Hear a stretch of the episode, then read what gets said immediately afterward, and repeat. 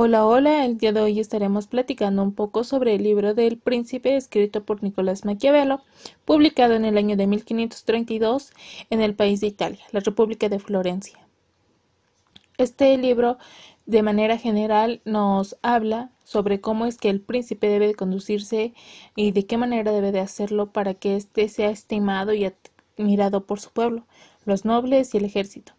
Para esto, aconseja que el acomedimiento de grandes empresas, el manejo adecuado de la política interna y realizar premiaciones o castigos que sirvan de ejemplo para sus súbditos, que tal libro sigue siendo utilizado como base para el día de hoy en nuestra vida diaria. En este podcast daremos el análisis de los primeros 10 capítulos. A continuación, continuaremos con el capítulo número 1 que tiene de título de las distintas clases de principados y de la forma en que se adquieren. Este capítulo es corto, pero nos da a comprender cómo es que los reinos han podido ejercer su poder y este se ha traspasado por medio de las generaciones de estos.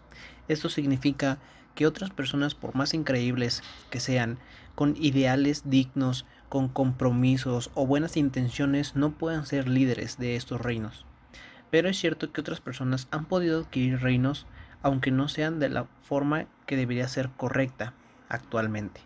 Reinos adquiridos por ser personas con relaciones a las que son principalmente dueños con anterioridad de reinos. Es destacable el hecho de que los reinos y tierras que han pasado por este tipo de dominios siempre han estado acostumbrados a ser liderados por alguien a quien se le denomina príncipe. O en otros casos cuentan con libertad por hechos sucedidos como invasiones, por la suerte que han tenido esas eh, sociedades, por la virtud de esas sociedades y la esperanza, y también eh, porque ellos mismos han protestado contra la mayoría de estos líderes que simplemente han sido hereditarios. Para reforzar esto último mencionado, un ejemplo claro que se nos da en este pedazo de lectura es el reino de Nápoles. Este reino formó parte de los territorios del mismo nombre después de una conquista.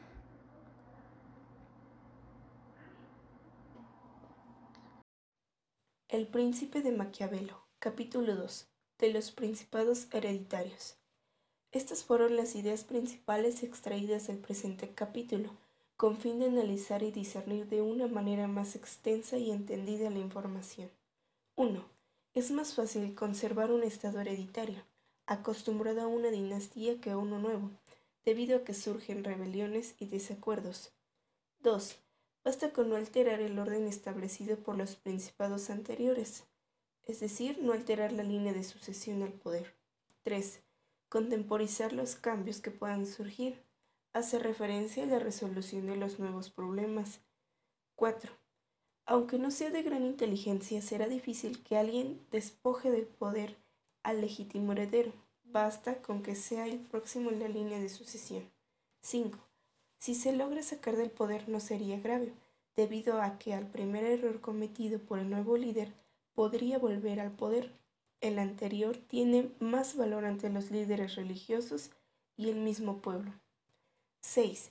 Son amados por el pueblo sin hacer nada, y solo surge el desprecio si cometen muchos errores, como masacres y maltrato irracional hacia su propio pueblo. 7. Después de mucho tiempo los errores cometidos por la dinastía se olvidan, y en un nuevo surgimiento solo se agregan a la lista. Con el tiempo, las dinastías adquieren furor. Sin embargo, una nueva dinastía o surgimiento solamente es inexperta y culpable de todo. Podemos concluir entonces que es de esta manera como se debe gobernar nuestro territorio, y el por qué Maquiavelo propone que es más fácil conservar un estado hereditario, acostumbrado a una sola familia, sin alterar el orden establecido por los príncipes anteriores.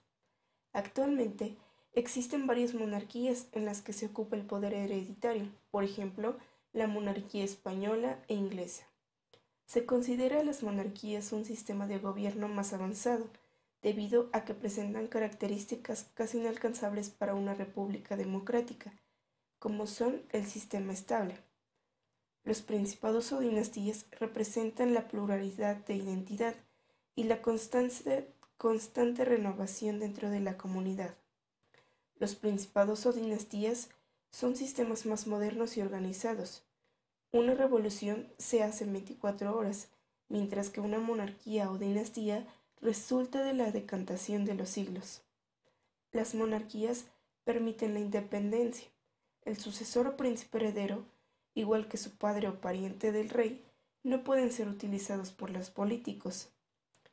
Los peores reyes siguen siendo los mejores, debido a que un mal rey tendría pocas posibilidades de hacer daño a la nación, precisamente porque sus poderes están muy claramente circunscritos.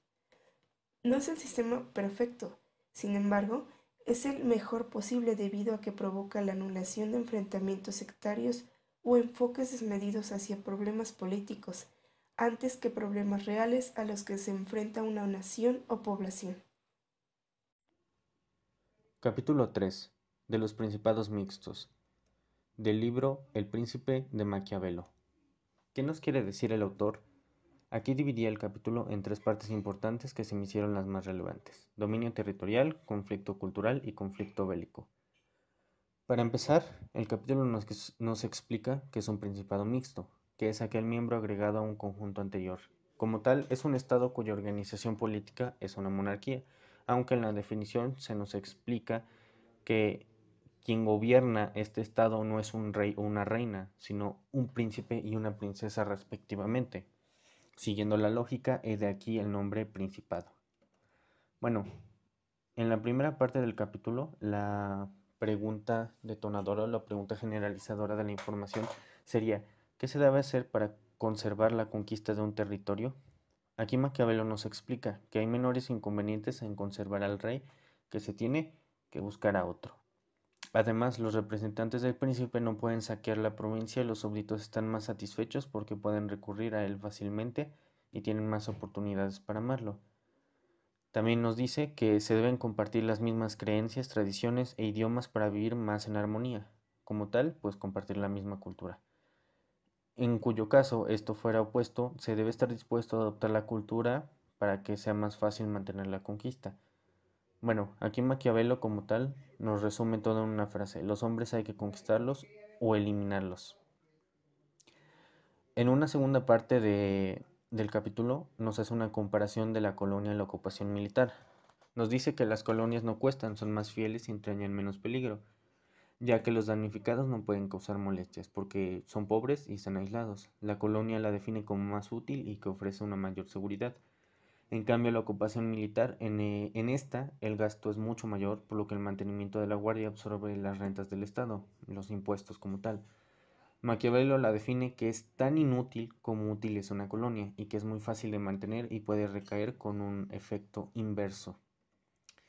En una segunda parte, el conflicto bélico, el ansia de la conquista. Aquí Maquiavelo nos dice que aquel hombre que ayuda a otro a gobernar un pueblo se lleva a su autodestrucción, ya que la avaricia del hombre es una causa natural, no puede ser controlada por otro hombre, incluso si fuera más codicioso que el primero.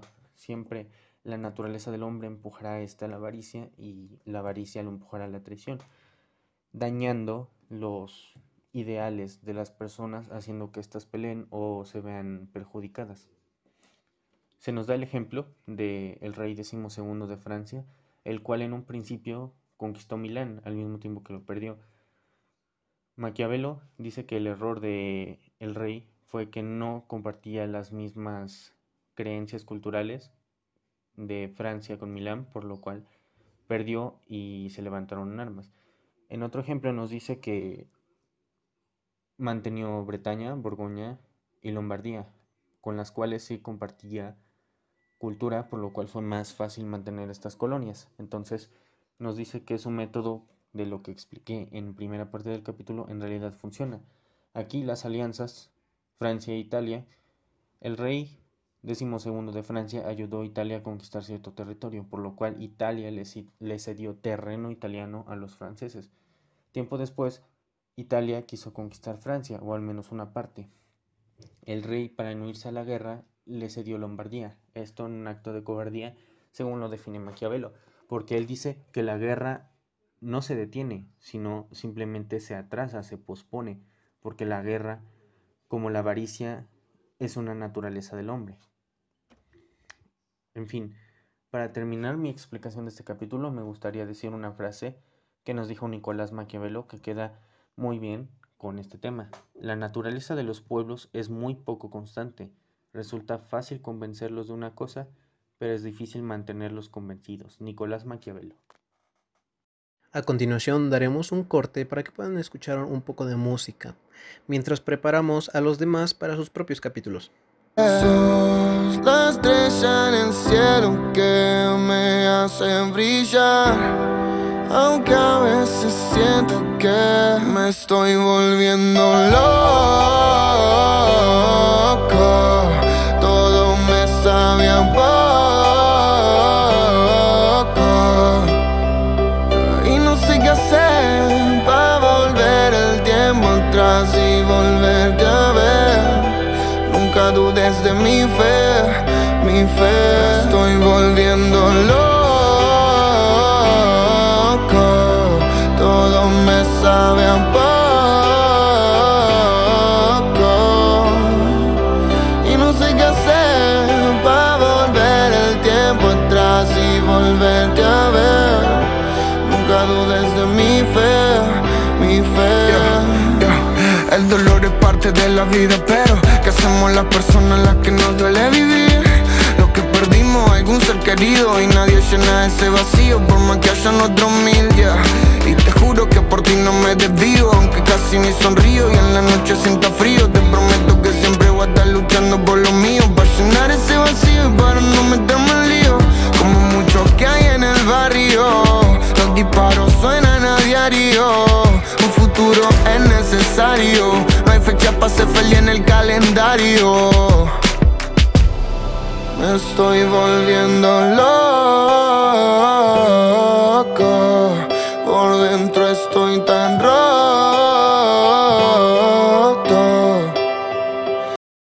A continuación regresaremos a la lectura de los siguientes capítulos. Capítulo 4. ¿Por qué el reino de Darío, ocupado por Alejandro Magno, no se sublevó contra los sucesores de éste después de su muerte? Este capítulo será dividido en seis partes. La primera nos marca la muerte de Alejandro Magno. Y es que Alejandro Magno es dueño, bueno, fue dueño de Asia.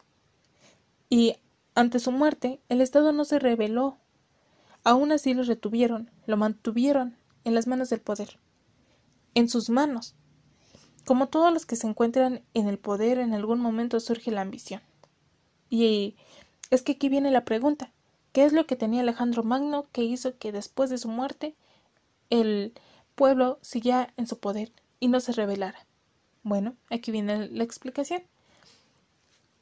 Eh, la parte número dos, que es, son dos maneras distintas de gobierno de los príncipes.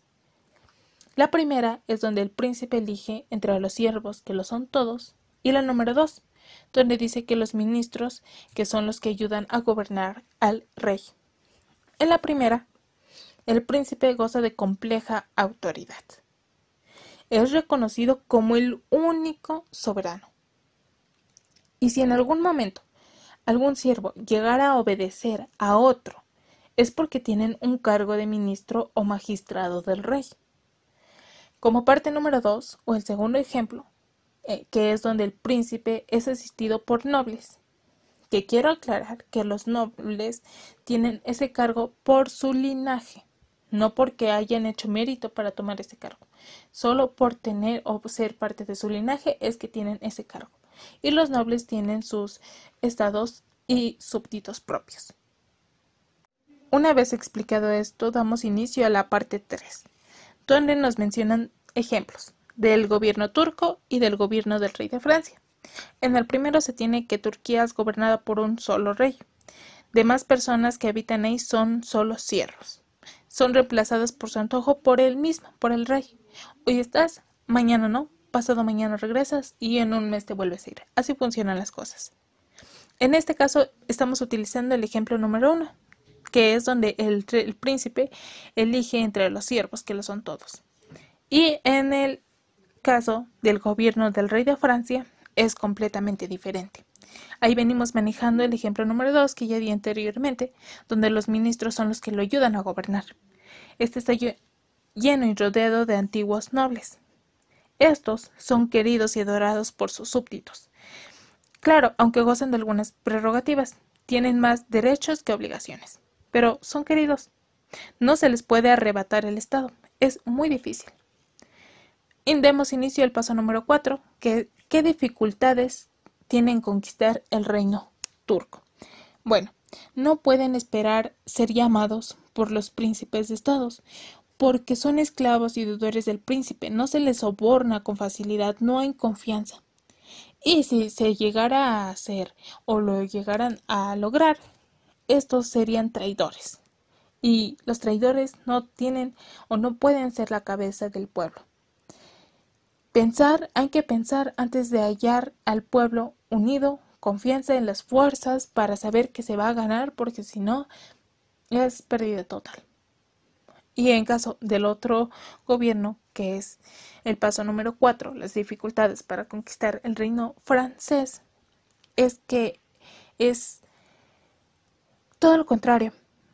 Descontentos para entrar en este gobierno, deben de haber descontentos en los amigos.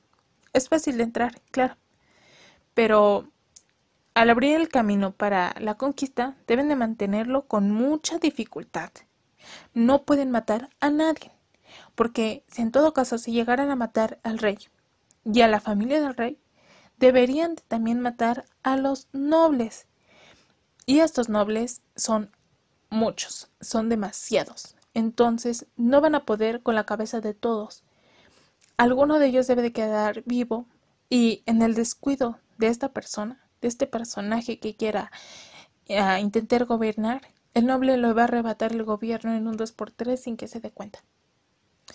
Y como último se tienen las conclusiones.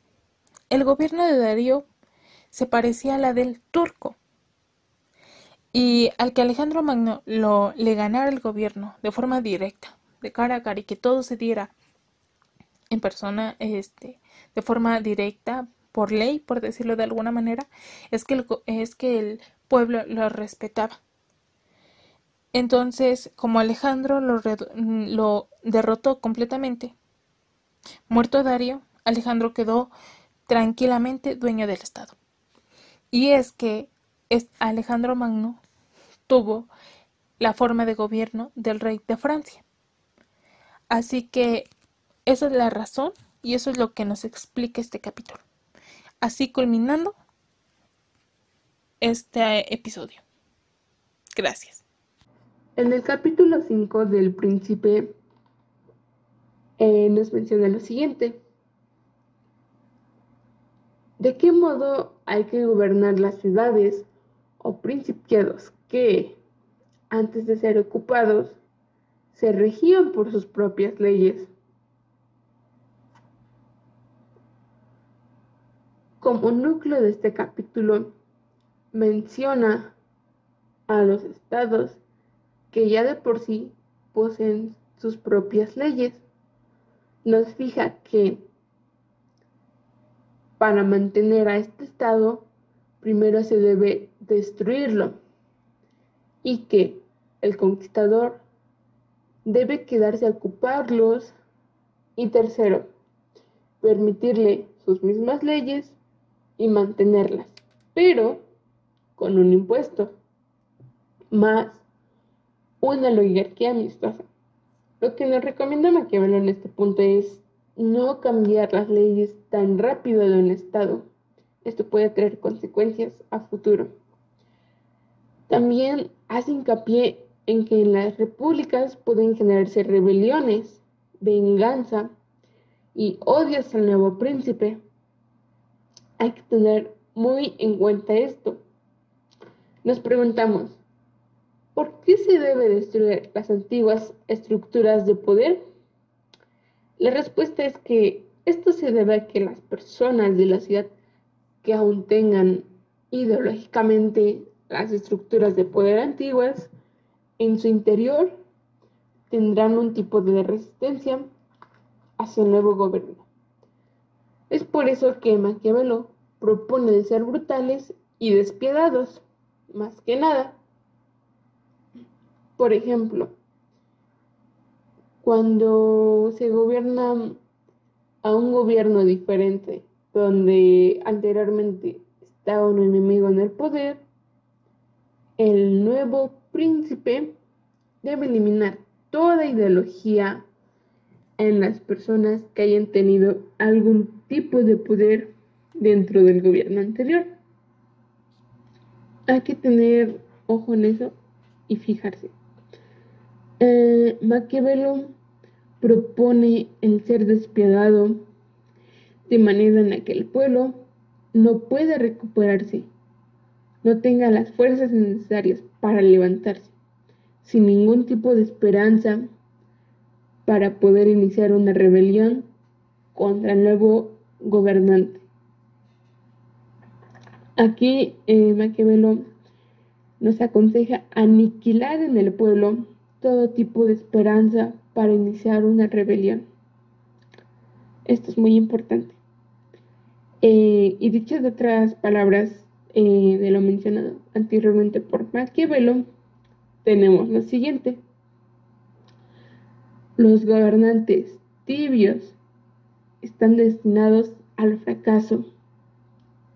¿Es un todo o es un nada? Nada medias. De igual forma, Maquiavelo nos destaca los peligros de un pueblo libre. De qué es capaz de hacer la sed de venganza en un pueblo con esperanzas aún vivas esto sucede cuando el gobernante eh, ha sido tibio y no ha aniquilado todo tipo de ideología en un pueblo que aún sigue sus creencias al estado que tenía anteriormente. Es por eso que deben tomarse en cuenta todos los puntos anteriormente mencionados. Como frase final, eh, y conclusión podemos ver que un gobernante es mejor que sea temido por su nueva ciudad o estado. Pondremos un poco de música para que puedan relajarse mientras preparamos los siguientes capítulos.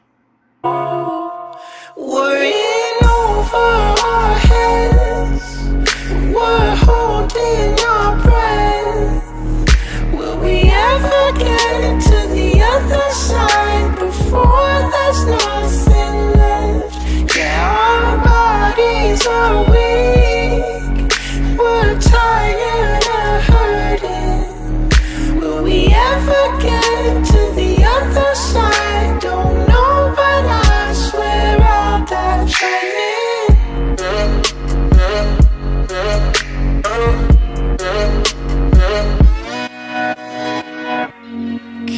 Ahora mismo vamos a retomar los capítulos faltantes.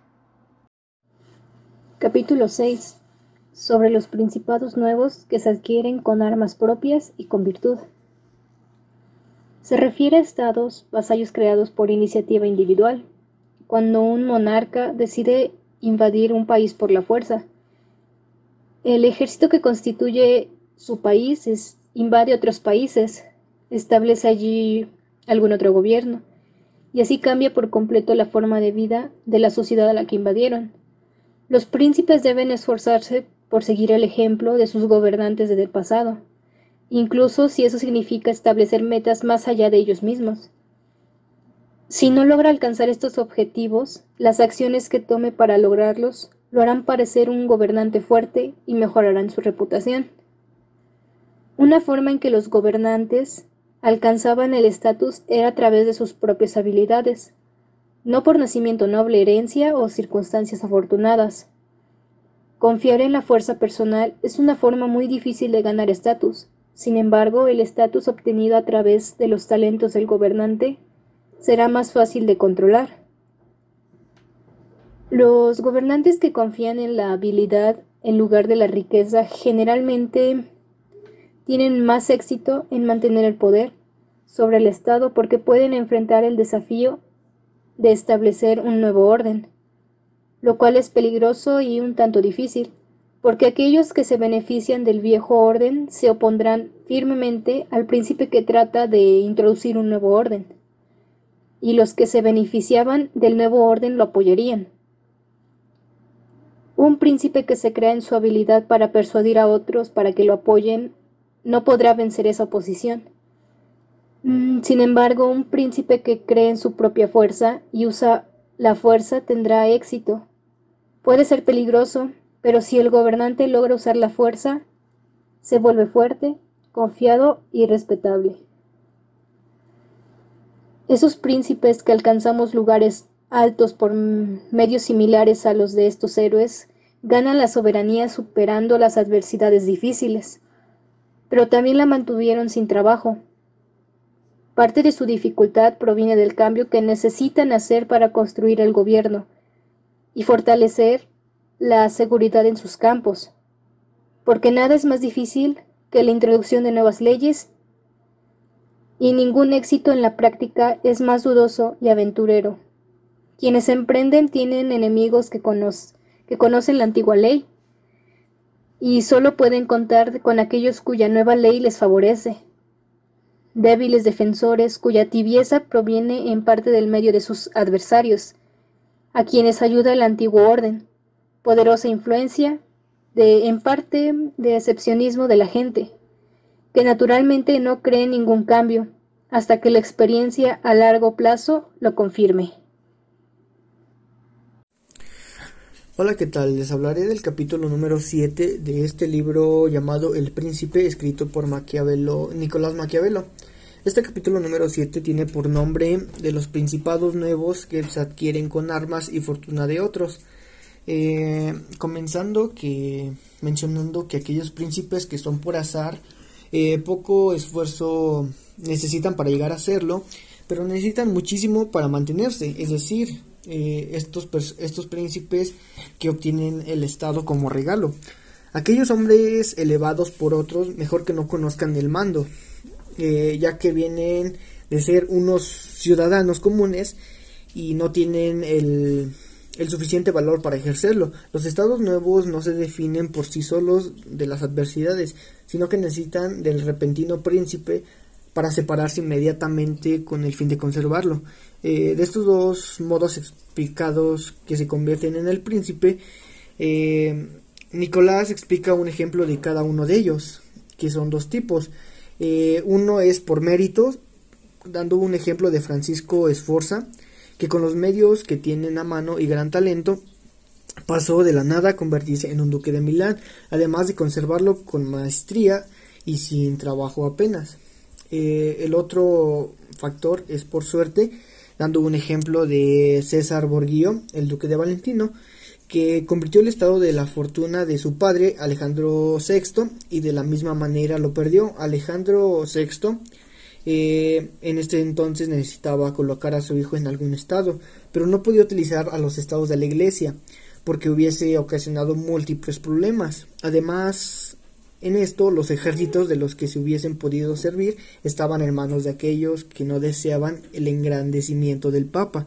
Tampoco no podían fijarse en las tropas de Orsini, de las Colonna ni en sus aliados, por lo tanto, lo que se debía, debía hacer era desorganizar aquellos territorios para quedarse con parte de ellos. Eh, adquirió la, la Romaña gracias a las autoridades del rey de Francia que habían entrado en Italia. Una vez adquirido este territorio por el duque y la derrota de la colona, había dos dificultades. Las tropas no parecían fieles, eh, recordando que eran las tropas de Orsini, y la otra dificultad es que tenían, temían a la voluntad de Francia. Eh, eh, a partir de este entonces el duque decidió dejar al lado las, la fortuna y las armas ajenas para empezar el dérbito de Orsini y la colonna de Roma, con lo cual se ganó el apoyo de los nobles, más aún cuando fueron premiados por el duque. Eh, a continuación de esto decidió acabar con los Orsini. Este, en estos momentos el pueblo eh, le gustó el bienestar de su, de su gobierno, ya que el duque había implantado una, una severa justicia que acabó con los crímenes continuos que se, que se producían en esta zona, utilizando para ello a Ramiro de Orca, Eh, los tiempos de paz volvieron, pero el duque le parecía que existían tantas autoridades que podían convertirse en odiosa. Eh, así que instauró un tribunal civil a mando de un hombre virtuoso, como algo de odio ya habían sido engendrado. El duque utilizó como cabeza un turco a Ramiro de Orca, sobre el que cayeron todas las culpas y la muerte en el público. Una vez solucionado estos temas, el duque decidió obtener el respeto del rey de Francia, buscándose nuevas amistades y dejando eh, una nueva en una nueva posición con Francia. Eh, a continuación de esto, eh, debía evitar el futuro que se hubiese, en que hubiese un enemigo suyo que era como el Papa, ya que podía hacer que perdiera todo lo que se había ganado. Así que pensó en cinco factores, que los cuales nada más cumplió con los primeros tres, y después de esto fue, fue una muerte la cual se atravesó en su camino. Uno de los factores fue, la eh, fue el exterminar a todos los descendientes de los señores a los que se habían ofendido. Atraer, el segundo fue atraer a los nobles de Roma para oponerse con su ayuda a las decisiones del nuevo papa. La tercera fue reducir al colegio de su voluntad y la cuarta que quedó pendiente fue adquirir tanto poder, poder para aguantar la hipotética al ataque del Papa, porque antes de iniciar esta campaña el, el Papa Alejandro eh, murió. Eh, después de esto, eh, el, este personaje se vio con mucho poder y se rodeó de algunos enemigos poderosos y también un poco moribundo ya fue la causa de, de su muerte por estar enfermo. Capítulo 8. De quienes llegaron al Principado cometiendo crímenes. Cabe recalcar que en la historia existen dos maneras de adquirir un principado. La primera mediante el uso del valor de las armas, y la segunda mediante la comisión de crímenes que permite usurpar al poder sin haberlo ganado. Existen dos tipos de modos. El primer modo es cuando en particular se elevan por una vía malvada y detestable al principado. Y el segundo es cuando un hombre llega a ser príncipe de su patria con el favor de sus ciudadanos.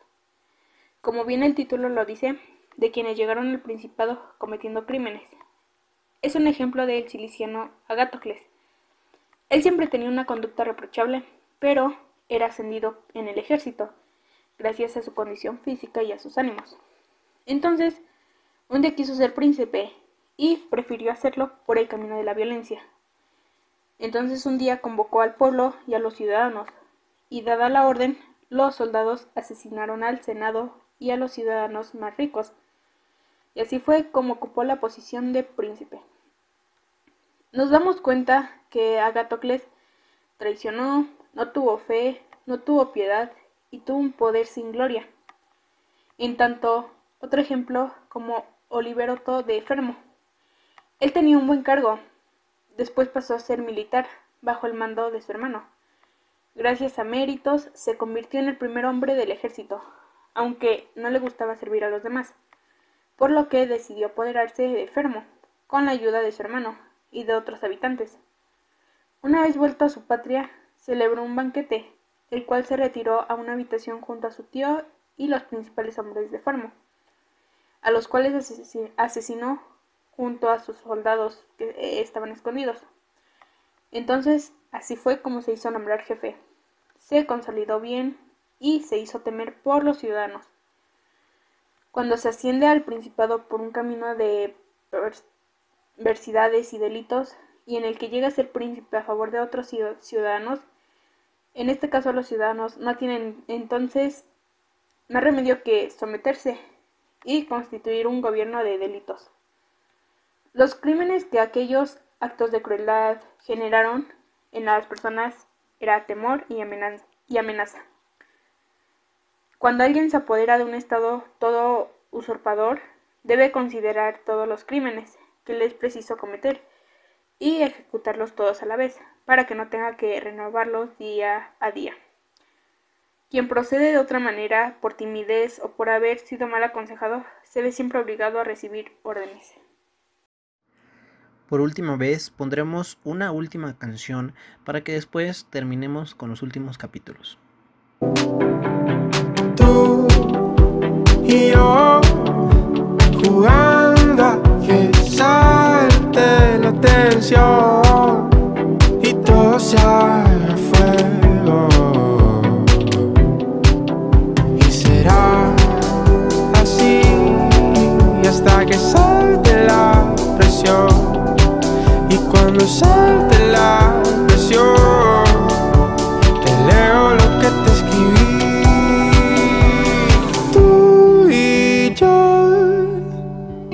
cantándole a las amapolas, riéndonos que el río llora y escuchando lo que te escribí. Tú y yo, bailando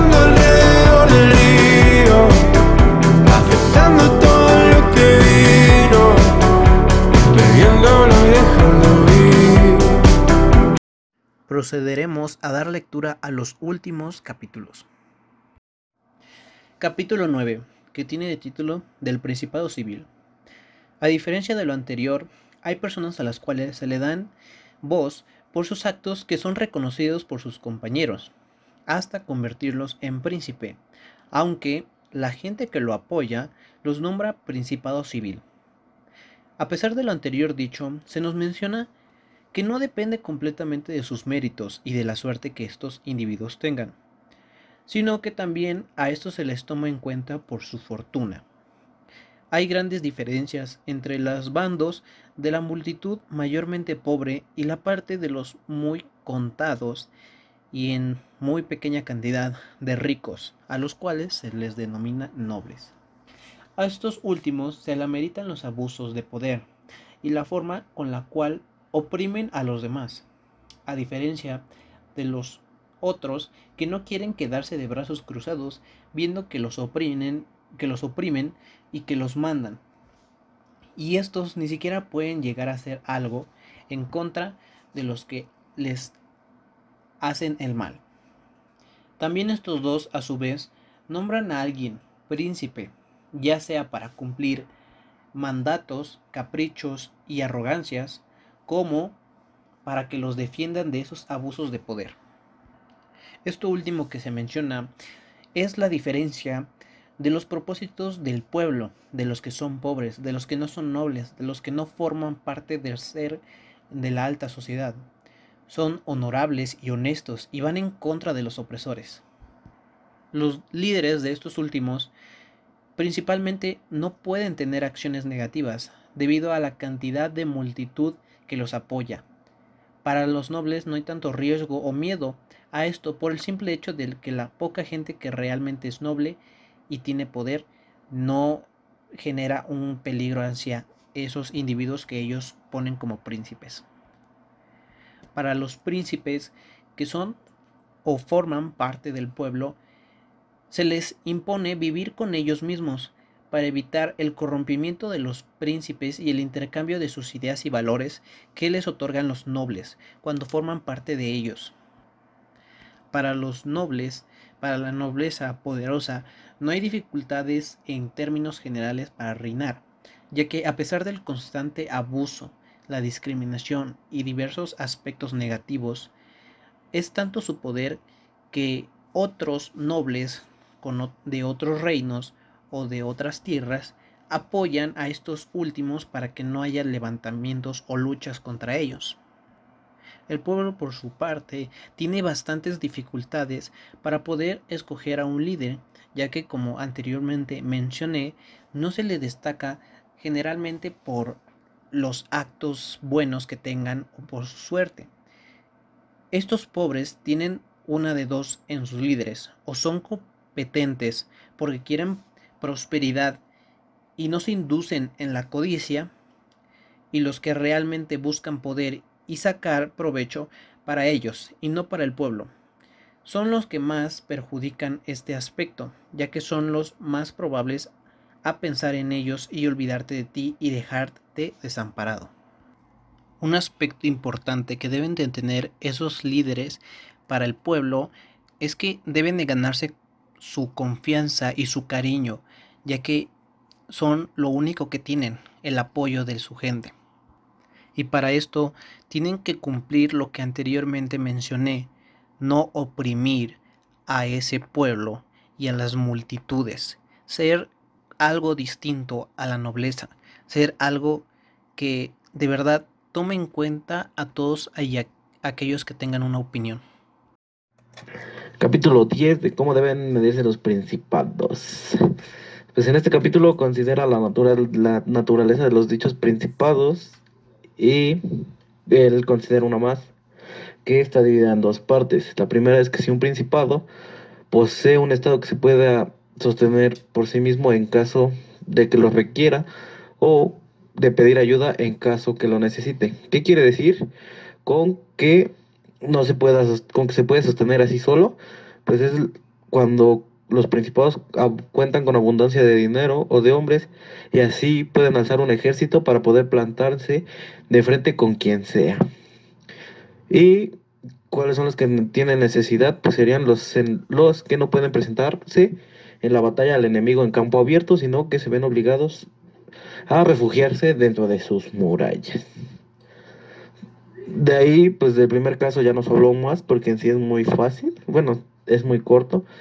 Y del segundo caso ya no explico, sino daría como un consejo a los principados que sería que fortifiquen y, abastezcan las ciudades para que puedan resistir las campañas. También tomó en cuenta los súbditos, que sería la forma que lo ve como tener a los súbditos contentos, porque al tener un súbdito contento que no lo odie, pues tendrá más fuerza. Después de este pequeño parte, considera a un príncipe, que un príncipe que, que gobierna una plaza fuerte y al que el pueblo no lo odie, nunca podrá ser atacado, pero en caso que lo fuera, como tiene bien fortificadas sus murallas, pues el enemigo tendría que ser obligado a retirarse porque después de mucho tiempo los ánimos decaen y al ver el enemigo cómo está la situación de tantas muertes y todo eso, pues se verían con la necesidad de retirarse.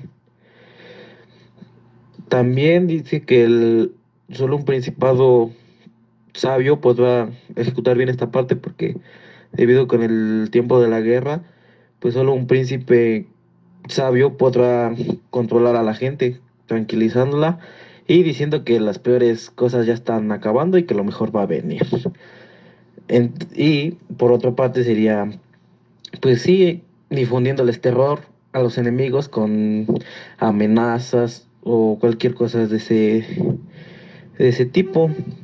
Ya como lo dije anteriormente, acaba el capítulo con que es muy probable que el enemigo gane porque ya que es muy probable que el enemigo gane, que que el principado gane, porque el enemigo con el transcurso del tiempo los ánimos van a decaer y pues va, va a estar en la necesidad de retirarse y es lo que comenta. Y bueno, esto sería todo de nuestra parte. Esperemos que les haya servido esta lectura de 10 capítulos para que puedan reflexionar y también sacar algo de comprensión de este tema. Esperemos que nos puedan sintonizar de nuevo en una próxima ocasión. Eso es todo. Muchas gracias.